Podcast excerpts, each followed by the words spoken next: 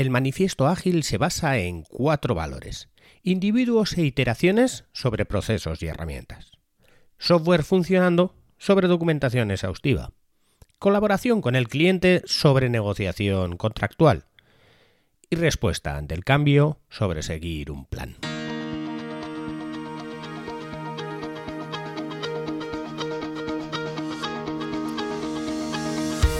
Hola, estás escuchando Proyecta, un podcast de Emilcar FM sobre dirección y gestión de proyectos, metodologías ágiles, lean, productividad y mucho más. Yo soy Abel Yécora y os voy a contar todo lo que tiene que ver con este mundo.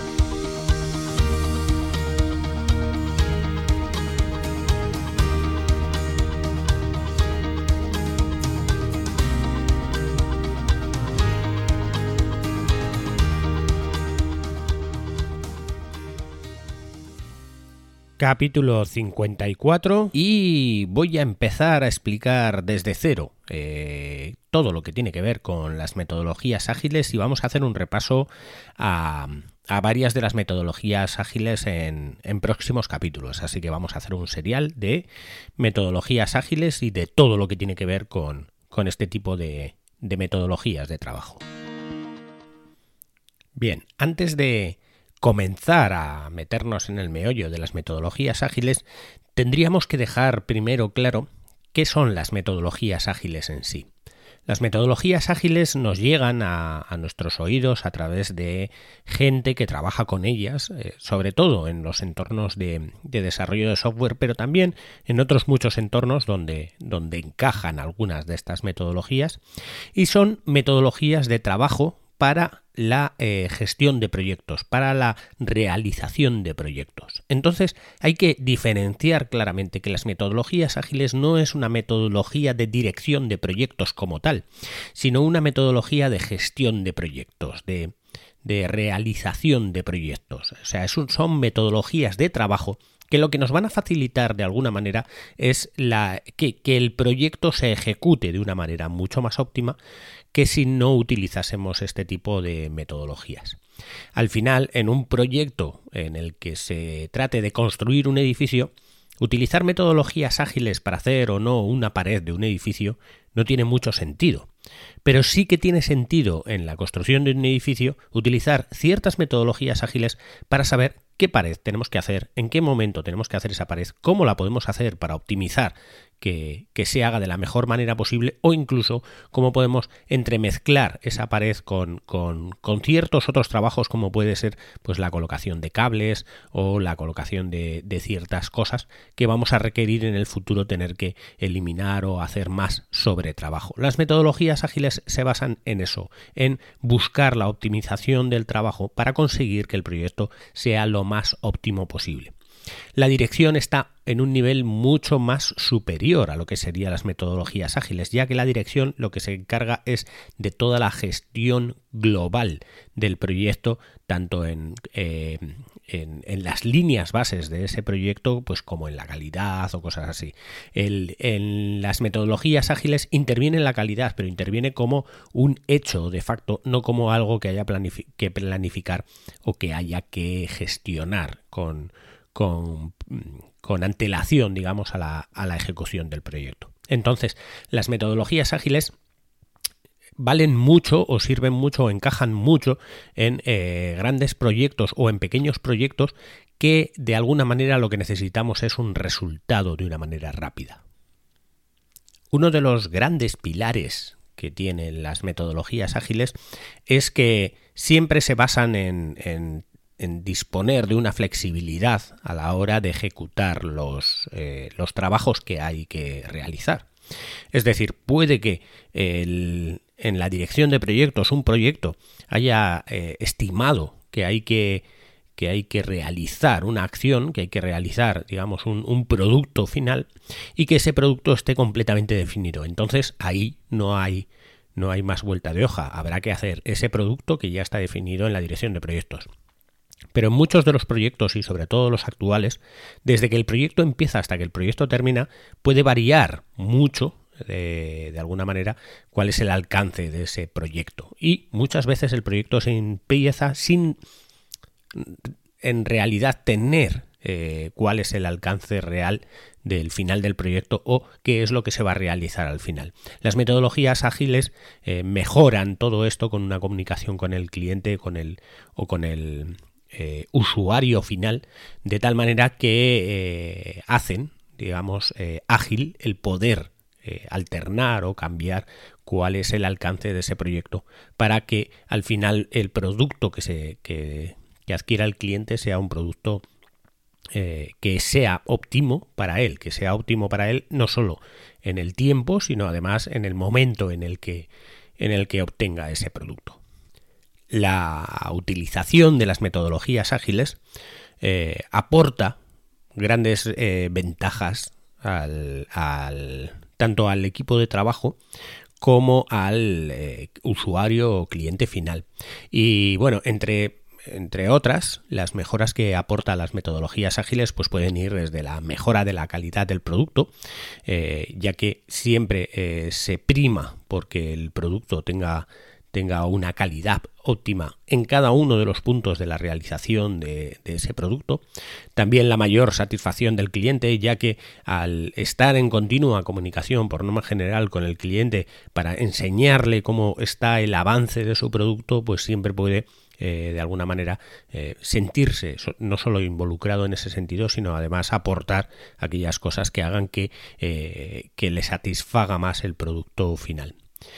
También la mayor motivación por parte de los trabajadores, ya que de alguna manera los trabajadores también se involucran en esa gestión de, del proyecto, de tal manera que en, en, los momentos de trabajo son los trabajadores los que deciden qué se tiene que hacer y cómo se tiene que hacer, de tal manera que no todo depende de un director de proyectos o de un equipo de dirección de proyectos, sino que los trabajadores se sienten de alguna manera involucrados también en la gestión de ese de ese proyecto que se tiene que realizar. Además, también las metodologías ágiles aportan eh, de alguna manera un, sistema de trabajo muy colaborativo entre, entre, los trabajadores y entre los miembros del equipo.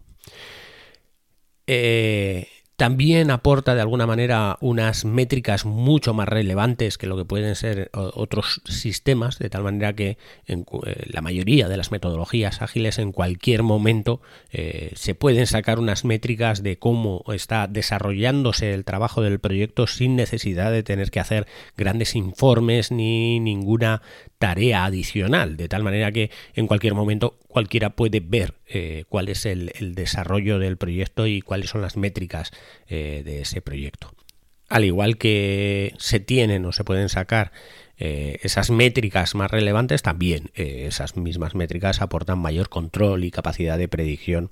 del trabajo, ya que cada uno puede en cualquier momento ver cuál es la carga de trabajo que puede tener en ese, en ese proyecto. Ah, eh, por último, también eh, uno de los grandes beneficios es la reducción de costes, ya que eh, al final, al tener todo tan controlado, tan gestionado, tan centrado, con tantas personas encima como todo el equipo de trabajo que está preocupado por el producto, pues eh, se obtiene una reducción de costes bastante considerable y eh, se hace una gobernanza sobre el trabajo bastante mayor que la que se podría hacer con equipos mucho más disgregados o con soluciones que van mucho más en cascada en lugar de ir en, en un modo más colaborativo como los que aportan las metodologías ágiles. Todo lo que tiene que ver con Agile eh, nace de alguna manera a partir o se establece de alguna manera a partir del manifiesto ágil. Eh, bueno, es, simplemente un documento donde marca unas, eh, unos pilares, cuatro pilares, básicamente, donde marca qué es o qué se encaja dentro de las metodologías de trabajo ágiles. Ese manifiesto se creó a partir de unos ingenieros informáticos que dijeron que, que, entraba y que no eh, dentro de este, este tipo de metodologías ágiles. Entonces, lo que se basan los pilares son en decir cómo tiene que ser las cosas y luego ya las metodologías las, las crea o las mete cada uno. Eh, los cuatro pilares, vamos a nombrarlos. El primero es individuos e iteraciones por encima de los procesos y herramientas. Esto quiere decir que no nos fijemos tanto en cuáles son los procesos de realización, en, las herramientas de realización de, lo que estemos haciendo, sino que nos fijemos en las personas, que, nos preocupemos porque las personas eh, estén bien y, realicen el trabajo bien, independientemente de las herramientas que tengamos. Nosotros hemos visto muchas veces eh, en grandes empresas donde se utiliza una herramienta y punto, y se utiliza esa herramienta y ya está. En un trabajo donde contratan a una persona, le tienen que enseñar a trabajar esa herramienta y con esa herramienta se trabaja y ya está, no hay más. ¿Vale? Incluso en empresas de ingeniería, donde hacen, por ejemplo, planos para, para edificios o, para máquinas o lo que sea, pues si entras a una empresa donde utilizan AutoCAD y tú sabes AutoCAD, pues bueno, pero si entras a una empresa donde utilizan otro programa y tú no sabes ese programa, pues tendrás que aprender ese programa. Este punto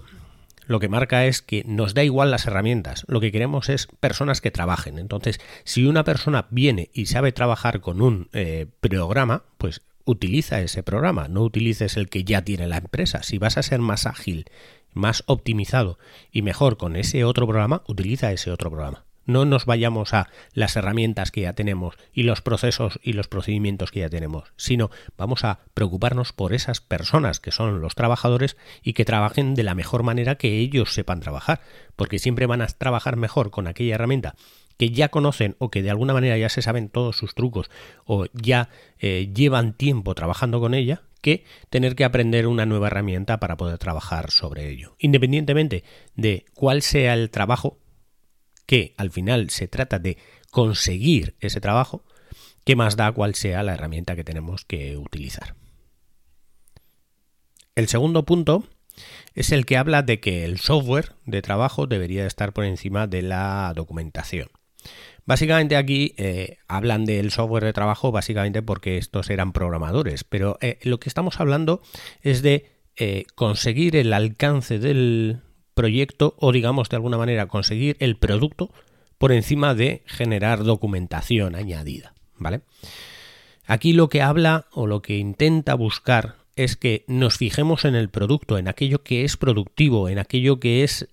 lo que el cliente quiere y no nos estemos a hacer grandes documentos de cómo eh, se está desarrollando el proyecto, de en qué punto se está desarrollando el proyecto, en qué momento estamos, cuánto llevamos hecho, cuánto llevamos gastado, que no invirtamos tiempo del equipo de trabajo en eso, sino que lo invertamos en desarrollar el producto. Es un punto un poco extraño porque al final parece como que los eh, trabajadores que tienen que producir solo tienen que preocuparse por eso, pero en realidad no es así porque en grandes trabajos, en muchos trabajos y más en los trabajos que hacemos actualmente, que no son tanto construir cosas, sino mucho más generar datos y, y que tienen que ver con, con lo que con cosas igual no tan tangibles, eh, nos pasamos demasiado tiempo en generar esa documentación o en eh, justificar el trabajo que estamos haciendo, eh, de alguna manera declarar qué se está haciendo en cada uno de los momentos, cómo se está haciendo, pues toda esa documentación que se está generando muchas veces lo que hace es que el trabajador esté generando cosas que no son las para las que está el digamos de alguna manera eh, contratado. Eh, está claro que todos deberíamos de responder eh, de alguna manera ante, ante, un superior o lo que sea, pero cuanto más tengamos que generar de documentación sobre el trabajo que estamos haciendo, menos trabajo estamos haciendo. Y aunque parezca que es muy pequeño eh, los minutos en tener que generar esa documentación, en realidad eh, ese tiempo se multiplica por mucho y al final, eh, pues bueno, no se trata de eliminar todas esas cosas, sino se trata de que de alguna manera se priorice más el trabajo que la generar la documentación o que de alguna manera los sistemas ágiles hagan que la documentación se genere de manera automática y no sea necesario que el trabajador tenga que estar generando esa documentación, sino que el trabajador solo se preocupe por, eh, por realizar el trabajo, realizar lo que sería el objetivo principal del proyecto.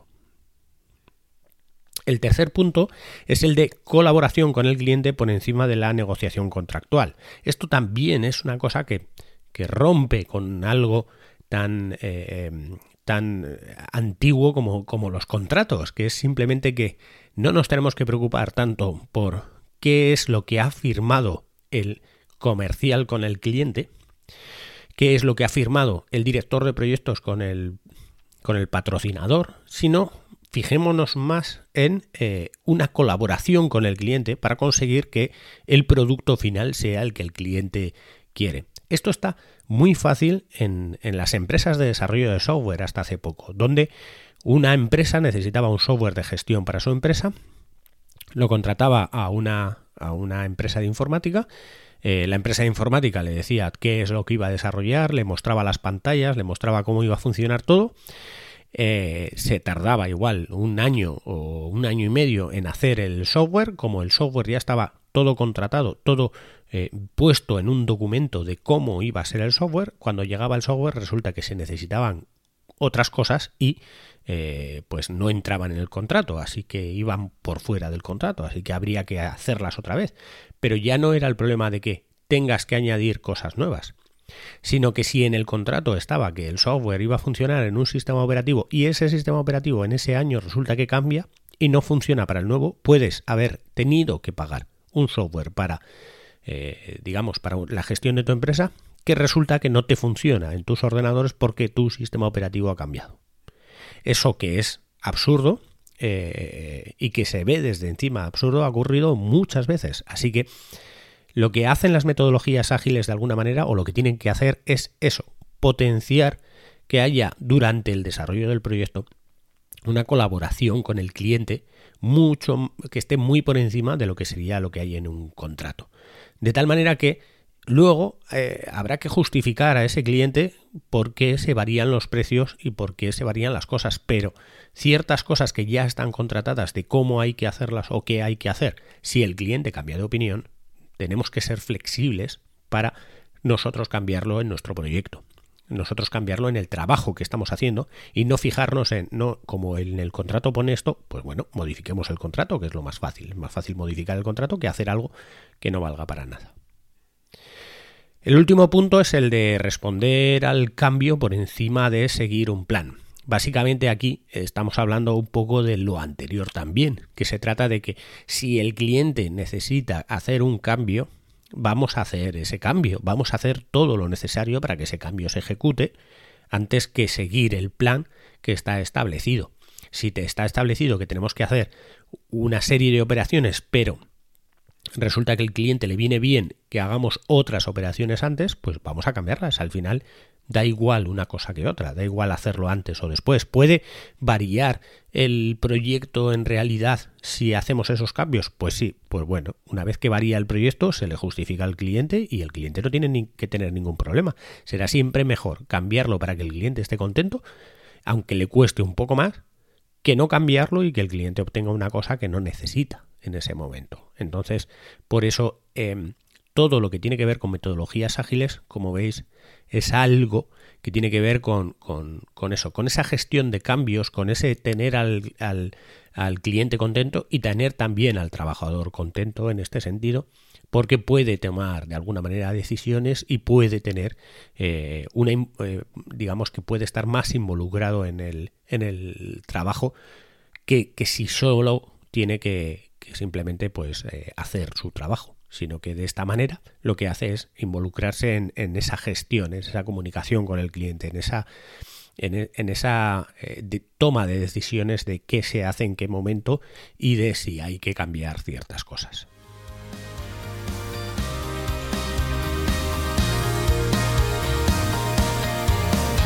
Y hasta aquí el capítulo de hoy. Muchas gracias por escucharme. Tenéis toda la información de este capítulo en emilcar.fm barra proyecta. Podéis hacer vuestros comentarios en el grupo de Telegram t.me barra proyecta podcast. Hasta el próximo capítulo y no os olvidéis de que lo bien planificado bien sale.